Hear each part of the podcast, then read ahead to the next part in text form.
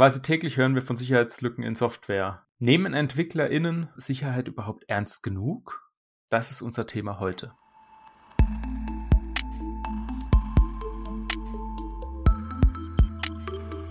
Andrena entwickelt. Der Podcast von Andrena Objects. Von EntwicklerInnen für EntwicklerInnen. So, willkommen zu einer neuen Folge Andrena entwickelt. Und wir sind heute wieder hier zu zweit. Mein Name ist Max und bei mir ist der Daniel. Hallo. Hallo Daniel. Wir haben die Frage heute als Thema, nehmen EntwicklerInnen Security ernst genug? Und dazu haben wir zwei Gäste. Das sind der Thorsten und der Florian. Hallo, ihr zwei. Hallo. Hi. Möchtet ihr euch kurz vorstellen und sagen, wieso wir euch zu diesem Thema eingeladen haben und was ihr damit zu tun habt? Vielleicht fängst du an, Thorsten. Ja, ich bin Thorsten Jase, ich bin Entwickler und interessiere mich eben besonders für Security-Themen und bin auch seit sie gibt in der COP Security eben aktiv. Jetzt formal, glaube ich, sogar in der Leitung und interessiere mich eben dafür und versuche auch immer, äh, mich in dem Bereich weiterzubilden und äh, beschäftige mich jetzt auch seit ein paar Jahren damit. Und äh, mit COP meinst du Community of Practice, eine äh, Interessengruppe für Softwareentwickler? Ja, das ist so eine, so eine interne Austauschplattform quasi innerhalb von Andrena, wo wir äh, uns austauschen zur Security und versuchen eben auch so Grundwissen weiterzugeben und ähm, ja, insgesamt so ein bisschen das äh, Security-Wissen etwas zu verbreiten. Florian? Ja, mein Name ist Florian Hartmann. Ich habe Informatik studiert auf Master an der TU Darmstadt und bin jetzt seit etwa, nee, seit gut sieben Jahren als Softwareentwickler auch bei Andrena tätig. Und ja, bei mir ist es so, dass ich schon während dem Studium gemerkt habe, ähm, dass ich das äh, Thema Security interessant finde. Hab da auch an einer Netzwerksicherheit-Vorlesung teilgenommen. Da habe ich sogar so ein witziges äh, Zertifikat bekommen, weil ich irgendwie mit Note 1.0 unter den Top 5% war und so. Und dann haben wir uns mit einem Dozenten getroffen. Da habe ich einfach gemerkt, dass mir das Thema Spaß macht. Wir hatten auch so eine, so eine größere Hausübung. Da haben die uns einen Server hingestellt und wir sollten auf diesem Server in verschiedenen Services irgendwelche Tokens finden. Also liefen einfach verschiedene Services drauf. Man musste erstmal so Reconnaissance-mäßig draufgehen, gucken, welche Ports sind offen, da dann verbinden, dann mit verschiedenen Technologien, ähm, SQL oder HTTP oder was auch immer. Und ja, da habe ich gemerkt, das macht mir Spaß. Bei Andrena, wie der Thorsten schon erwähnt hat, haben wir die COP Security. Und die wurde bei uns, ich bin am Standort Mannheim bei Andrena, Thorsten auch. Und die wurde da gegründet. Ähm, da war ich mit Gründungsmitglied, habe das dann später übernommen und jetzt so ein bisschen an Thorsten abgegeben. Und weil wir jetzt das Thema Sicherheit schon angesprochen haben, so in letzter Zeit oder man liest immer gerne über Schadsoftware, die in bestehende Softwareprojekte reinkommen. Wisst ihr oder habt ihr Möglichkeiten, wie wir uns als Entwickler unsere Softwareprojekte gegen solche externen Einflüsse schützen können? Also es gibt Paket-Audit-Pakete. Äh, Wobei man natürlich keinen Schutz hat gegen die Paketangriffe auf die Paket-Audit-Pakete. Aber jedenfalls, es gibt äh, Möglichkeiten, zum Beispiel in Maven oder äh, Plugins einzubinden, die einem automatisch überprüfen, dass nicht Pakete mit bekannten Sicherheitslücken, also dass man eine Warnung kriegt bei einem äh, Build-Pipeline, wenn man es drin hat. Oder ähm, also gerade bei NPM gibt es zum Beispiel das Feature NPM Audit. Da kann man auch sehen, wenn irgendwie in einem der Pakete eine Sicherheitslücke entdeckt wurde. Das schützt allerdings erst natürlich danach. Also man baut es ein und es muss erst jemand feststellen, ob das vorher drin ist. Insgesamt ist es wahrscheinlich klug, sich zu überlegen, ob man Pakete wirklich braucht, bevor man das macht. Weil ein Paket, was man nicht eingebunden hat, kann einem auch nicht wehtun. Okay, jetzt um da ein bisschen kurz reinzugehen, weil du gesagt hast, Pakete einbinden, die man nicht braucht. Jetzt gibt es größere Pakete. Ich denke da zum Beispiel an Angular, die viele hunderte, wenn nicht gar tausende Pakete transitiv quasi mitbringen. Gibt es da eine Möglichkeit, sich auch dadurch abzusichern? Vielleicht durch diese Audit-Pakete? Also diese Audit-Funktionen, das sind keine Pakete in dem Sinne. Äh, diese Audit-Funktionen äh, helfen einem da schon. Also man kriegt dann eben auch Informationen über die transitiven Pakete, aber das Problem ist, bei, gerade bei so großen Paketen, also wenn ich jetzt Angular, keine Ahnung, 12.3 installiert habe ähm, und das gerade das aktuellste ist und vielleicht gibt es noch eine Angular-Version 14.5 oder was weiß ich, die etwas anders funktioniert, dann update ich mal nicht eben so schnell die Angular-Version, nur weil ich irgendein transitives äh, Paket ein Problem hat, beziehungsweise manchmal kann ich das gar nicht. Also mit anderen Worten, man kriegt zwar dann die Warnung, okay, Achtung, hier könnte was problematisch sein, aber es ist nicht immer möglich, dann auch davon wegzukommen.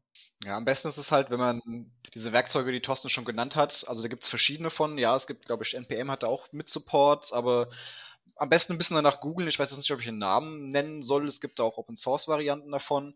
Idealerweise lässt man die halt in der Pipeline laufen. Also irgendwie automatisiert, dass du einfach täglich einmal äh, drüber scannst über deine aktuelle Konfiguration und dann in der Hoffnung, dass falls irgendwas auftritt, dass du es schnell genug merkst, um es beheben zu können. Äh, wobei jetzt NPM ein sehr gutes Beispiel ist, äh, weil es da ja gerade vor ein paar Tagen erst diesen Blog-Eintrag gab, wo sie einmal zugeben, dass die Registry Autorisierungsprobleme hatte und es dadurch möglich war, jedes beliebige NPM-Paket zu überschreiben, was eigentlich so der Super-GAU ist für eine Paket-Registry, würde ich mal behaupten.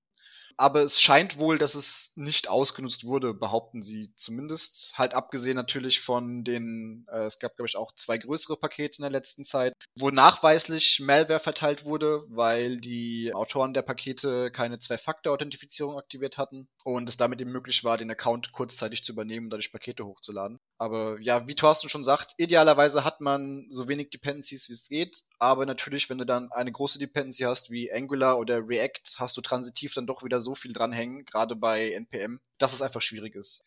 Ja, ich wollte hier nur ergänzen, es gibt sogar von der OWASP das, äh, ein Paket, das heißt Dependency Track. Das scannt einem das eigene Projekt und man kann dann sogar gewarnt werden, ohne dass die Pipeline neu gebaut wird. Also es gibt da einige ziemlich gute Sachen. Da kann man einfach mal danach suchen, je nach Sprache, die man verwendet. Ja, das waren schon mal sehr interessante Aspekte und wir sind relativ tief eingestiegen in das Thema. Das heißt, wir haben jetzt herausgefunden, was sind Sicherheitslücken, äh, wie kommen die in die Software und sogar schon, was man dagegen tun kann als Softwareentwickler.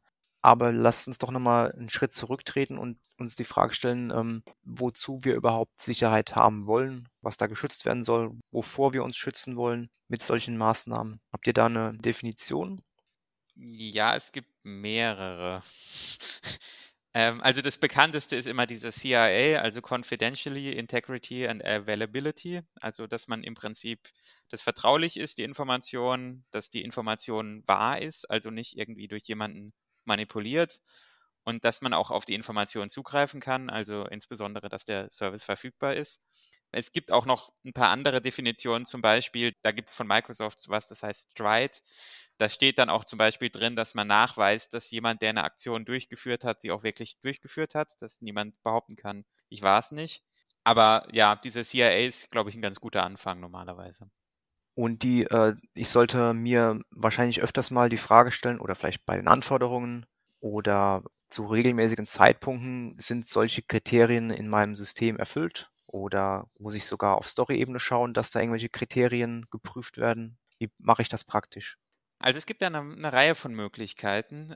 Eine gute Idee ist, dass man regelmäßig sich mal zusammensetzt mit allen Beteiligten in dem Projekt und eine sogenannte Threat-Analyse durchführt. Also eine Bedrohungsanalyse, da guckt man sich einfach die ganzen verschiedenen Teile und Systeme an, die man in seinem Softwareprojekt hat und überlegt sich, ja, wo ist jetzt da ein Risiko oder wie könnte man jetzt zum Beispiel die Informationen da manipulieren und wie gut sind wir dagegen geschützt. Und dann kann man sich da eben angucken, was für Verteidigungsmechanismen es da sinnvoll ist einzubauen. Da erwischt man natürlich nie alles mit, aber wenn man kluge Leute hat, die sich auch damit beschäftigen und die auf diese Weise brainstormen, dann wird es auf jeden Fall immer besser auf diese Weise. Und sobald man das hat, kann man, muss man das entweder in die Definition of Done irgendwie mit reinmachen, keine Ahnung, dass man die Autorisierung eben auch in automatischen Tests abdeckt zum Beispiel oder dass man automatisch testet, ob da jetzt eine SQL-Injection oder andere Angriffe möglich sind. Das könnte in eine Definition of Done rein. Oder bei größeren Themen muss man dann auch entsprechend eigene Stories machen. Keine Ahnung, dass man jetzt halt ein, ein Identity Provider System, also keine Ahnung, Keycloak oder sowas ähnliches ähm, braucht das ist dann eher eine eigene Security-Story, Story, die dann irgendwie reingemacht wird. Ich habe sogar schon von einem Instrument gehört, ich habe selber noch nicht verwendet, dass man sogenannte Anti-Stories schreiben kann. Also Stories im Sinne von, ich möchte nicht, dass ein Hacker Cross-Site-Scripting auf meinem Frontend machen kann und dann macht man halt irgendwie bestimmte Schutzmechanismen, baut man ein, damit man verhindert, dass jemand da reinkommt. Also das, das Instrument gibt es auch, das kann auch helfen. Aber ähm, das Wichtigste ist, dass man eben im Auge behält, was eigentlich das Problem ist und dass man das dann auch irgendwie einplant. Meistens ist man ja doch irgendwie im agilen Umfeld unterwegs, also ich zumindest. Und da kann man sowas dann einplanen. Dann kann man dann einfach sagen, okay, das ist jetzt eine Story, das muss jetzt gemacht werden und wir müssen das auch einplanen, sonst werden wir unsicher. Ja, also ich würde auch Thorsten zustimmen, dass man ähm, gewisse Teile kriegst du halt irgendwie in der Form von einer User Story eingeplant. Ich würde aber noch ein bisschen den, noch ein bisschen weiter ausholen, weil ich meine, wir haben jetzt das Thema Sicherheit. Äh, da würde ich jetzt mal weiter einschränken. Es geht uns nicht generell um Sicherheit. Also Sicherheit hat ja, hat ja viele verschiedene Aspekte. Jetzt mal irgendwie, wenn du jetzt an ein Konzert denkst, laufen die Leute rum mit Sicherheit hinten drauf. Das ist ja nicht die Form von Sicherheit, von der wir hier reden, sondern wir reden ja wirklich von IT-Sicherheit oder Computersicherheit. Und da hast du halt auf, auf allen Ebenen bis hoch auf organisatorischem Level solltest du dir eigentlich über Sicherheit Gedanken machen. Da gibt's ja die wohlbekannte ISO 27001 Zertifizierung. Da machst du dir dann wirklich auf organisatorischem Level Gedanken über Sicherheit. Äh, da geht's aber nicht nur um IT-Sicherheit, sondern generell, wie ich auch mit Dokumenten auf Papier umgehe, wie ich Zugriffskontrolle mache, solche Dinge. Aber wir hier äh, reden ja eher über Sicherheit als Softwareentwickler, also wirklich IT-Sicherheit. Wie kann ich konkret jetzt in meinem Projekt gucken, dass ich eben diese Schutzziele erfülle. Oder wie mache ich mir Gedanken über Sicherheit in meinem Projektumfeld jetzt? Deswegen, ich denke, der Übergang ist halt fließend mit, wo komme ich an einem Punkt, wo ich aus meinem Projektumfeld aufs Organisationsumfeld gehe und äh, da vielleicht nicht mehr im Projekt konkret, wo ich drin bin, Kontrolle drüber habe. Gerade bei sowas wie User Management, habe ich dann irgendwie irgendwo einen zentralen Identity Server stehen, über den das alles läuft? Oder mache ich in meinem Projekt jetzt doch wieder meine, meine ähm, User Authentication selbst? Ja, da nur nochmal so als Rundumschlag quasi, wo wir uns ja eigentlich bewegen. Aber ja, wenn es natürlich aufs konkrete Projekt geht, dann kann ich mir Gedanken machen, wie kann ich da sorgen, dass es sicher ist. Und das kann man dann durchaus über User Stories oder regelmäßige Meetings abhandeln. Was, was ich auch kenne, was ähm, auch oft passiert, sobald du in einer Organisation bist, die ein bisschen größer ist, dann hast du so ähm, Sicherheitskonzepte, so Seacons und musst dann immer regelmäßig für dein Projekt äh, bist quasi gezwungen, so eine Risikoanalyse zu machen. So, wo könnte ich hier ähm, verwundbar sein und was mache ich dagegen? Da muss man allerdings aufpassen, dass es nicht in Security-Theater abdriftet, aber ich glaube, da kommen wir später auch noch ein bisschen dazu. Ja, man kann es aber tatsächlich auch als ähm, man kann dieses Security-Theater auch, auch nutzen. Also wenn man ge gegenüber dem PO zum Beispiel argumentieren muss, warum müssen wir jetzt Zeit da rein zu investieren, ähm, dann gibt es halt vielleicht keine Ahnung. Also ich habe das auch, kenne das auch, dass man irgendwelche Audits hat dann plötzlich und dann kriegt man halt irgendwie eine Liste von hunderten Items, die man irgendwie sich angucken äh, kann. Und wenn man dann auf der anderen Seite eine kompetente Person hat, dann kann man den auch als Verbündeten nutzen, um, ähm, um die Software auch besser zu machen einfach. Du hast jetzt gerade das Security-Theater erwähnt. Willst du das ein kleines bisschen weiter ausführen? Ähm, also Security-Theater, das kennt man so aus dem öffentlichen Sicherheitsdiskurs, ähm, also auch nicht nur aus IT-Sicherheit. Das ist, man erfüllt eine Liste von bestimmten Anforderungen, ohne darüber nachzudenken, ob das überhaupt Sinn macht. Also keine Ahnung, ich baue eine Anwendung mit Zwei-Faktor-Authentifizierung, weil das halt in der Liste steht und vergesse aber völlig, dass ich, keine Ahnung, äh, die Maschinen oder die Docker-Container, auf denen die Software läuft, auch ein bisschen schützen sollte oder dass meine Anwendung halt furchtbar angreifbar ist für SQL-Injection oder keine Ahnung, Java Code Injection oder was es da noch alles gibt. Also im Prinzip, das hängt auch wieder mit dieser Sache zusammen, dass eben der Schutz nur so stark ist wie das schwächste Glied. Man muss wirklich das intelligent betrachten, also das System, mit dem man zu tun hat. Und wenn man das nicht tut, dann kann man noch so viele Listen erfüllen man hat wahrscheinlich dann irgendwo eine kritische Lücke, an die man nicht gedacht hat. Oder die halt nicht in der Liste steht, an die man vielleicht doch gedacht hat. Aber es ist ja nicht so wichtig, weil es nicht in der Liste steht. Was ich mich gerade frage, du hast gemeint, ähm, ist ja auch eine Schnittstelle zu dem Projektumfeld oder dem Unternehmen da irgendwie. Heißt das, dass Sicherheit auch ein architektureller Aspekt ist, so dass ich das möglichst früh vielleicht auch einplanen sollte und mir Gedanken machen soll? Oder ist das auch ein Thema, was ich im laufenden Sprint eine Story einfach einplane und paar Tasks und zack kann ich es abschließen?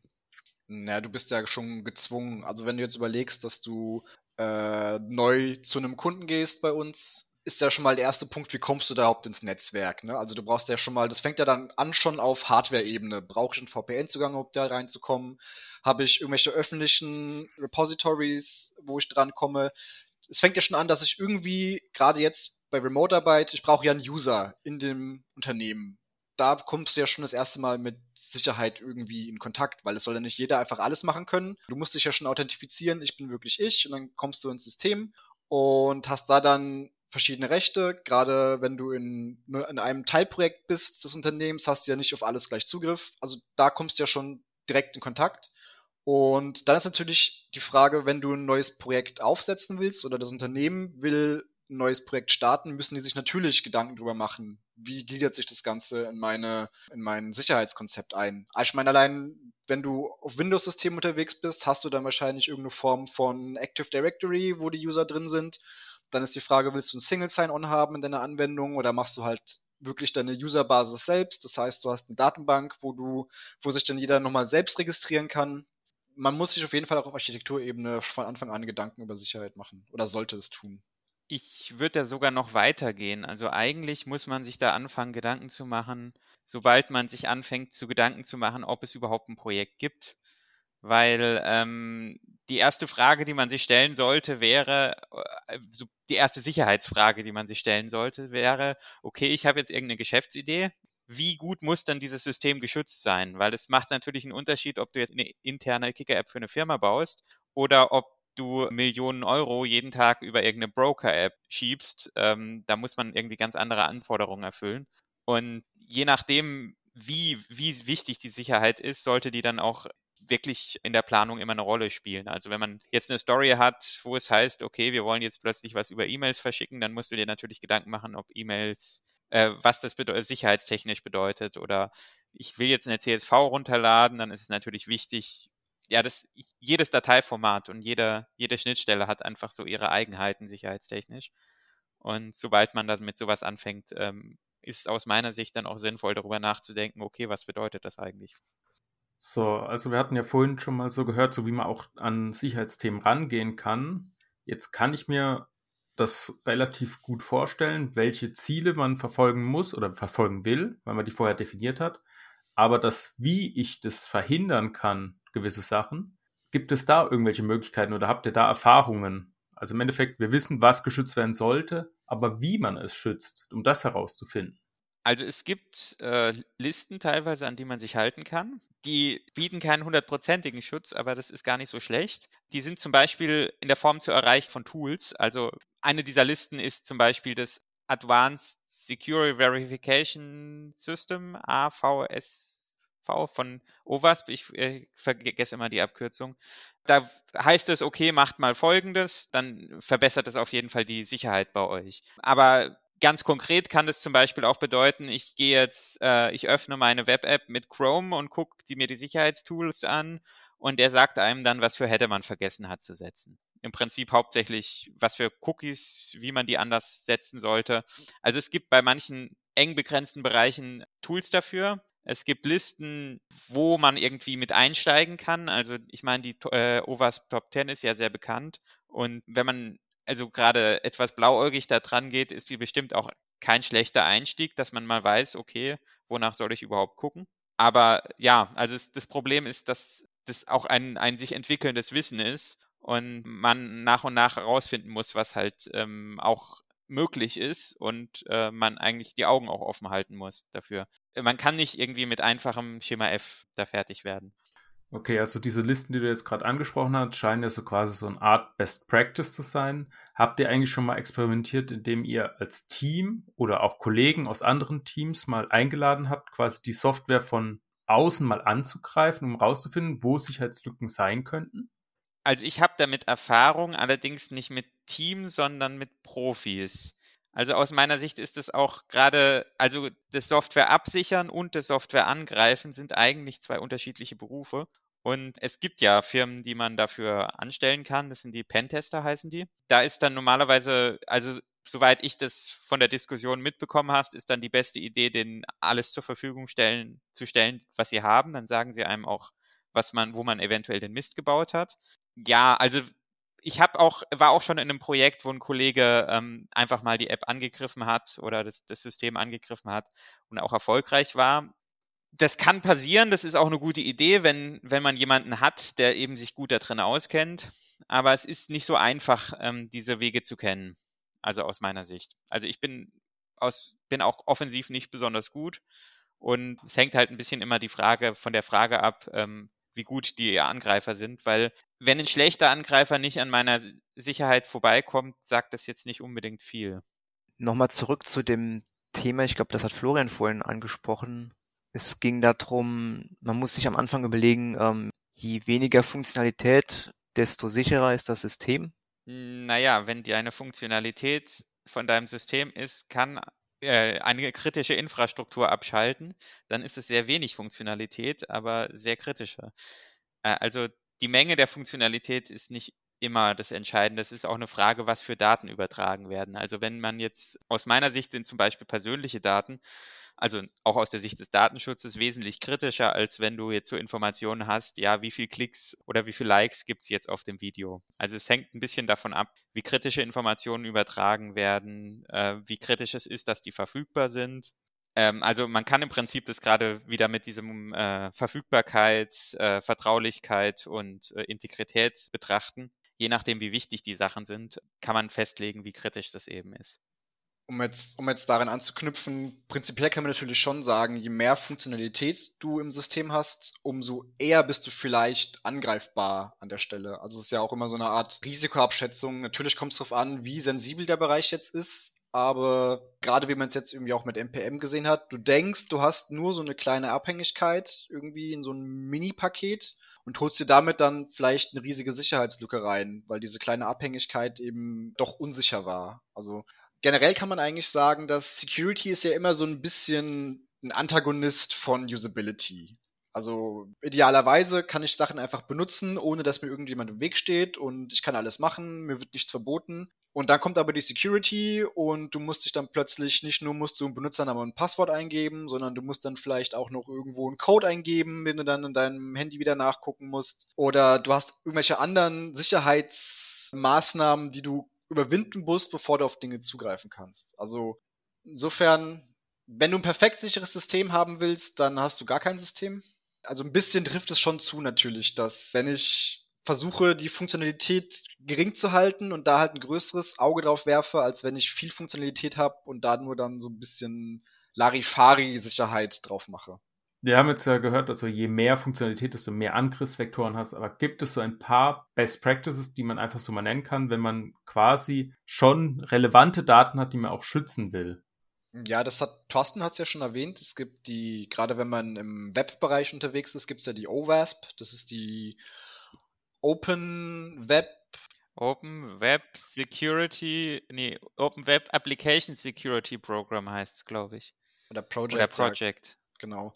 Ähm, da hat man quasi eine Liste von Best Practices, wo es sich auch immer wieder lohnt, einmal drauf zu gucken, wo du halt einfach siehst, was gibt es denn für Angriffsvektoren und die dann überlegst, treffen die auf mich auch zu und sollte ich da was dagegen tun oder nicht?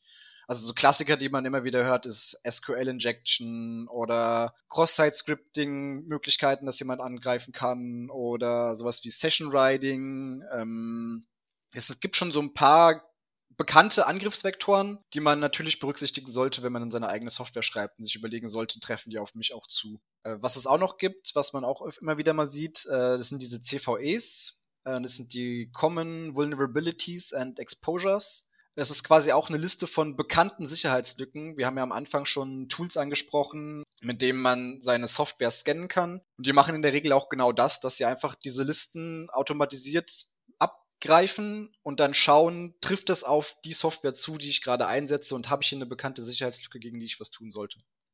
Und gerade wenn du in der Defensive bist, also wenn du nicht versuchst, irgendwo einzudringen, sondern versuchst, dich zu verteidigen, dann äh, reicht halt auch, wenn du eine Lücke irgendwo übersiehst. Also du kannst fast alles richtig machen und trotzdem ist dein System unsicher. Das macht das Ganze immer etwas schwierig dann. Äh, was du aber auf jeden Fall tust oder was man tun sollte, ist mehrere Ebenen an Sicherheit aufzubauen. Also du verlässt dich nicht nur auf einen Schutzwall, sondern du versuchst halt auch mehrere teilweise redundante Sicherheitsebenen aufzuziehen, dass falls du an einer Stelle eine Lücke hast, dass sie halt doch nicht ausgenutzt werden kann, weil du sie an anderer Stelle doch wieder abgreifst. Zum Beispiel, wenn du eine Java-App hast, die halt in einem Docker-Container läuft, dann schützt du nicht nur die Java-App, sondern du guckst dir auch an, dass selbst wenn jemand aus der Java-App rauskommt, er im Docker-Container möglichst wenig anrichten kann. Also solche Defense in Depth heißt es normalerweise. Ansätze sind dann auch oft wichtig.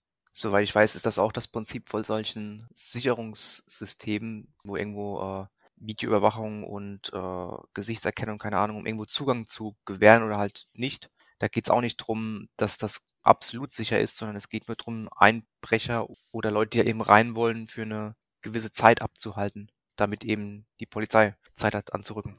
Ja, es geht, geht auch darum, dass, das, dass du den, die, die eventuellen Angreifer so lange nervt, bis es sich nicht mehr für sie lohnt. Genau, ja, das wäre das Analoge dann. Du musst in vielen Fällen nur besser sein als dein Nachbar. Weil wenn es im Endeffekt, wenn einer gezielt auf dich abgesehen hat, dann wird er Mittel und äh, Wege finden, oftmals, aber viele Sachen laufen ja heutzutage automatisiert, irgendwelche Botnetze und wenn sie bei dir nicht reinkommen, so einfach automatisiert, dann haben sie es schwer. Du musst aber auch immer beachten, ob du jetzt die große Luxusvilla irgendwo stehen hast mit dem riesen Datentopf, wo man gerne dran möchte, oder ob du nur ein kleiner Schuppen bist und deswegen wieder nicht so interessant aussiehst. Genau, also wenn jetzt einer an deine Daten ran will, der wird natürlich Mittel und Wege oder zumindest mal mehr Mittel zur Verfügung stellen, um an deine Daten ranzukommen, weil sie ihm wahrscheinlich am Schluss mehr Gewinn bringen, wenn wir das mal aus einer Anführungszeichen wirtschaftlichen Sicht sehen. Wobei wir da auch ganz schnell wieder in ein Feld reinkommen, wo wir uns ein bisschen tatsächlich von der reinen IT-Security wegbewegen und dann wieder in den Bereich äh, Social Engineering kommen, wo dann wieder Leute versuchen, sich als jemand anders auszugeben und du greifst gar nicht das Computersystem an sich an, sondern du versuchst über die Menschen, die das System verwenden, irgendwie Zugriff zu kriegen. Also sowas, du gibst dich mal schnell als CEO aus, äh, spoofst eine Mail und es braucht einen Mitarbeiter, der das irgendwie glaubt und dann seine Kontaktdaten oder seine Zugangsdaten an den CEO gibt, dass der mal schnell was machen kann oder die schnell mal die Rechte gibt, dass irgendjemand was machen kann. Also das sind auch Angriffsvektoren, die man auf jeden Fall berücksichtigen muss, aber ähm, die halt wieder aus dem Bereich reine Computersicherheit, IT-Sicherheit rausgehen. Aber da kommen wir wieder gleich dann auf die ISO 27001 oder dieses ganze Konzept zurück, was das dann wieder versucht abzufangen, was man dann wieder in sein Informationssicherheitsmanagementsystem irgendwie einfließen lassen sollte. Also solche psychologischen äh, Probleme, die sind ja nicht nur auf, äh, spielen nicht nur bei Angreifern auch eine Rolle. Es ist zum Beispiel, wenn man ähm, die Security auf eine bestimmte, ich arbeite eine Liste ab, äh, Art und Weise ähm, veranstaltet. Also keine Ahnung, ich, ich habe jetzt halt Best Practices für Java und an die halte ich mich und dann ist alles gut. Ähm, dann kann es auch zu so einer Psychologie im Entwicklungsteam führen, dass man gar nicht mehr so genau hinguckt, ob man jetzt noch was übersehen hat, weil man hat ja die Liste abgearbeitet. Also dieses Security-Theater kann dann leicht entstehen. Ja, also man muss sehr stark auch auf die Psychologie der beteiligten Menschen achten. Also ich äh, finde es auch immer sehr ein spannendes Thema. Okay, und nochmal zurück zu dem Aspekt des Entwicklers. Jetzt zum Beispiel ist äh, solche, sind solche Checklisten eine Möglichkeit, wie man das im Entwicklungsteam berücksichtigen kann, ob unser System sicher ist. Aber was kann ich noch tun? Wann sind die Zeitpunkte, an denen ich mir das Thema Security mal darüber Gedanken machen sollte? Wie, wie kommt das in jetzt in zum Beispiel in einen Scrum-Entwicklungsalltag rein und welche Rollen machen das? Also ich weiß, das ist gerade auch in der, in der Community eine, ein Thema, was durchaus diskutiert wird. Da gibt es gerade die Idee, dass man einen im Team, der sich halt für das Thema interessiert, auswählt und der sich dann Security Champion nimmt, äh, nennt und am besten auch noch ein bisschen Zusatzausbildung macht und der einfach guckt, dass dieses Thema die Bedeutung bekommt, die es verdient. Also dass er einfach, äh, wenn, wenn man halt beim Refinement von einem Ticket äh, sagt, okay, wir bauen jetzt, brauchen jetzt folgende neue Schnittstelle, dass er sagt, Moment, was bedeutet das denn überhaupt jetzt für unsere Sicherheit? Und ähm, das Thema immer wieder in die Gruppe reinträgt und auch versucht, äh, andere Teammitglieder davon, dazu zu animieren, dass auch was gelernt wird einfach darüber. Weil das Problem ist ja tatsächlich, dass es äh, eine riesige Menge von Angriffsvektoren gibt und äh, man kann die praktisch nie alle kennen.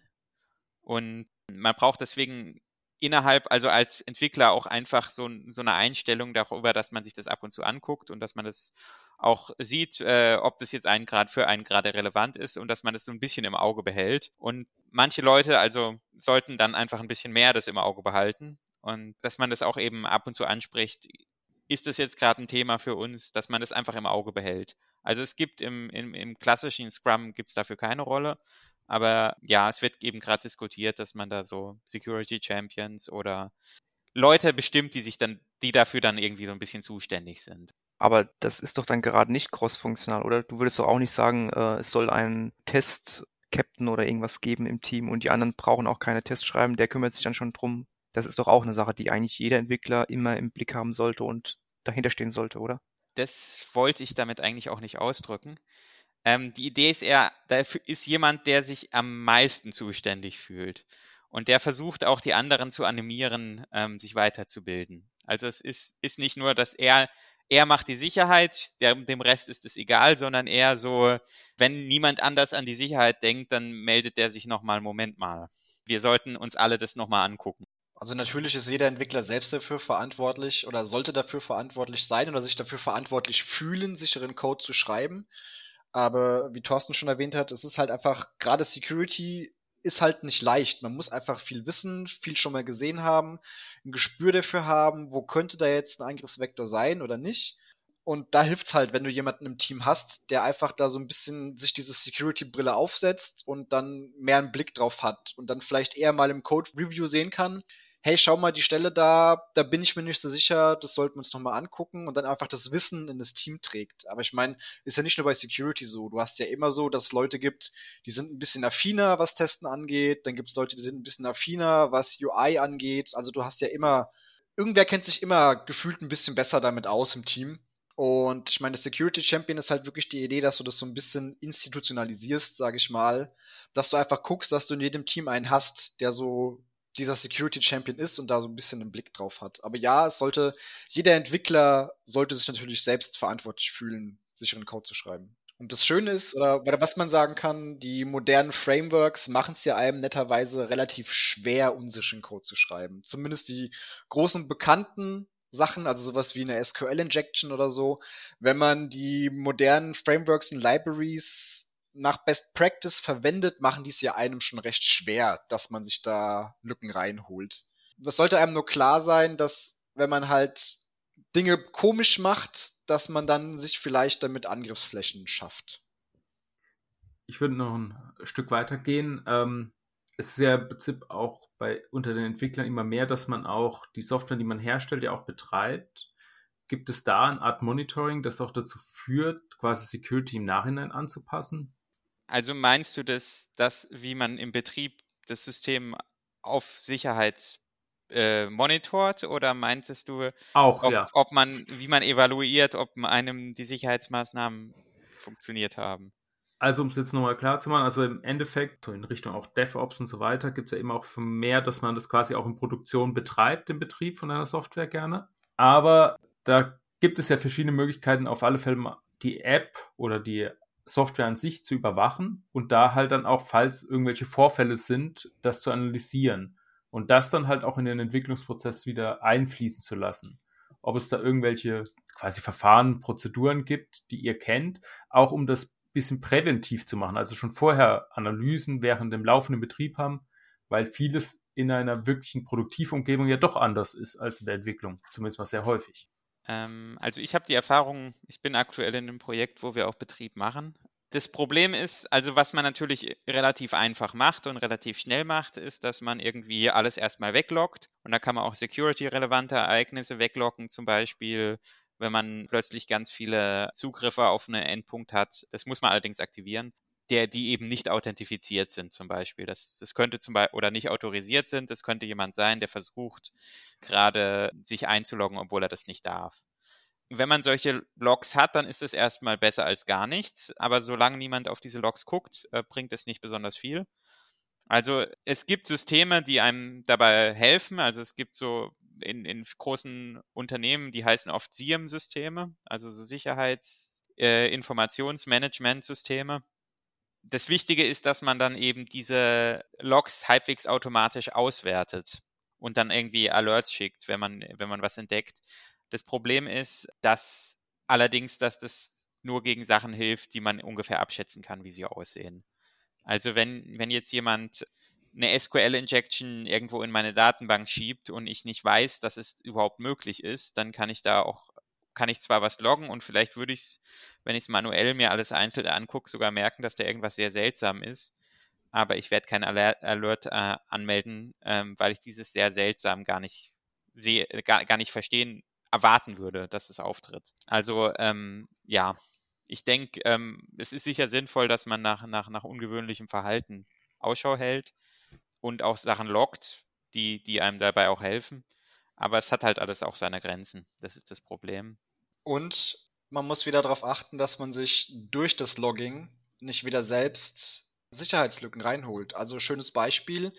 Ich will mein Logging nicht selbst machen, deswegen hole ich mir eine Dependency rein, die das Logging für mich übernimmt und da kann ich mir wieder ein Einfallstor reinholen. Oder ich muss aufpassen, was ich logge und wer das Ganze zu lesen bekommt. Also so ein Klassiker ist, ich habe einfach mal irgendwie hier mein Datenobjekt, das logge ich einfach mal raus, irgendwie so als JSON.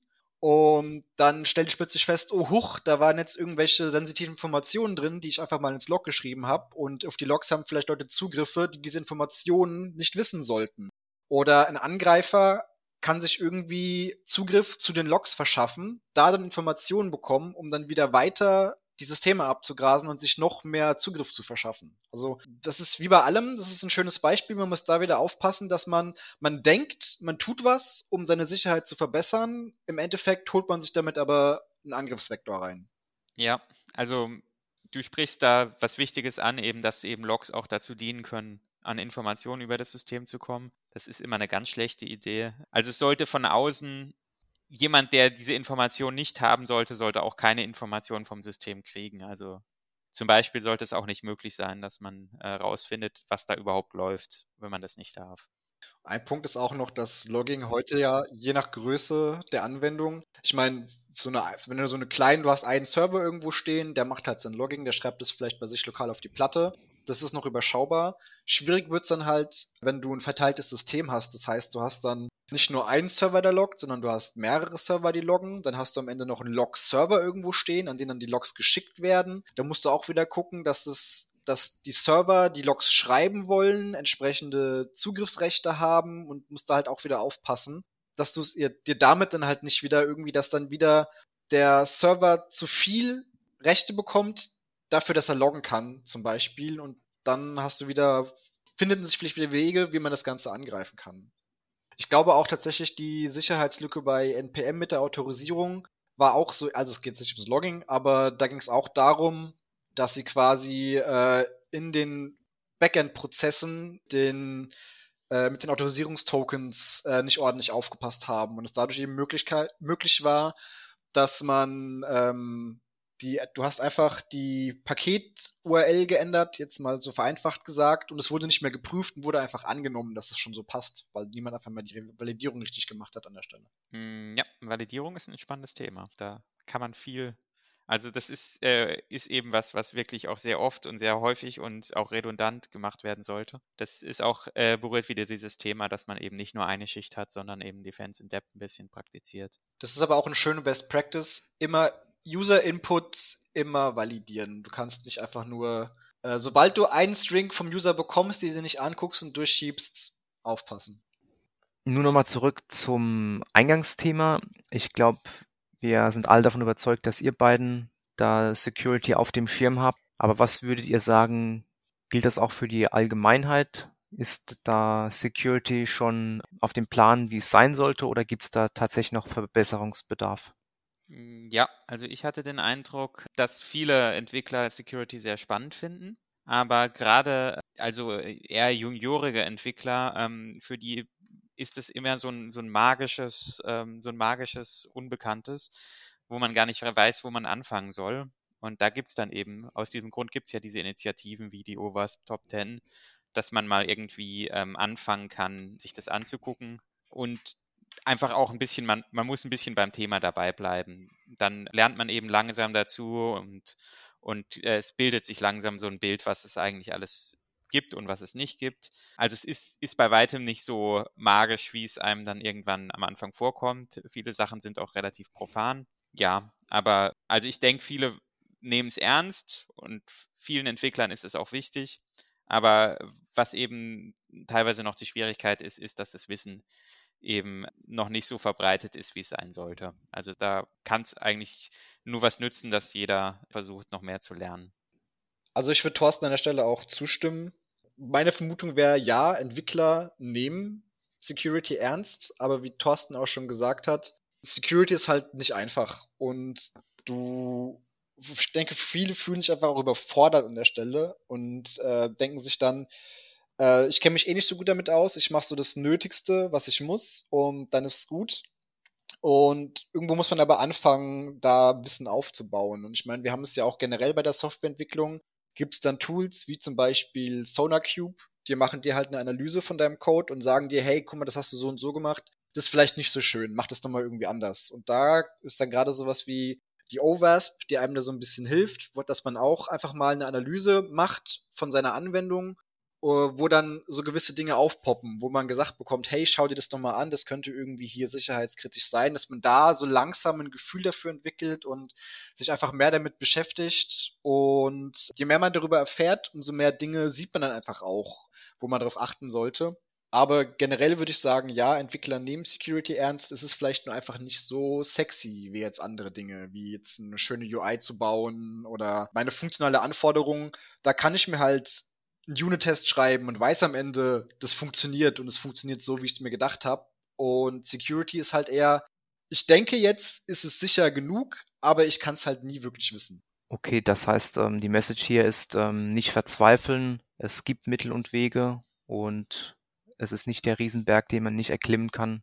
Ja, es ist, ist gut, wenn man es stückchenweise angeht, dann wird man halt besser. Und man muss sich im Klaren sein, dass man nie perfekt sein wird aber dass es sich auf jeden Fall lohnt, auch besser zu werden. Ich würde sagen, das ist ein schönes Ende zu unserer Folge zu dem Thema Security. Würde mich bei euch bedanken, Thorsten und Florian, für die tollen Einsichten, die wir hier gewonnen haben. Und auch dir, Daniel, danke für unser gemeinsames Hosting hier. Das war's mit an Trainer entwickelt und wir sehen uns dann bald wieder. Bis dann, ciao. Ciao. Tschüss, vielen Dank. Ciao, ciao. Schön, dass du auch bei dieser Folge von Andrena entwickelt dabei warst. Wir freuen uns wie immer über Feedback und Themenvorschläge. Du erreichst uns unter podcast-feedback at andrena.de.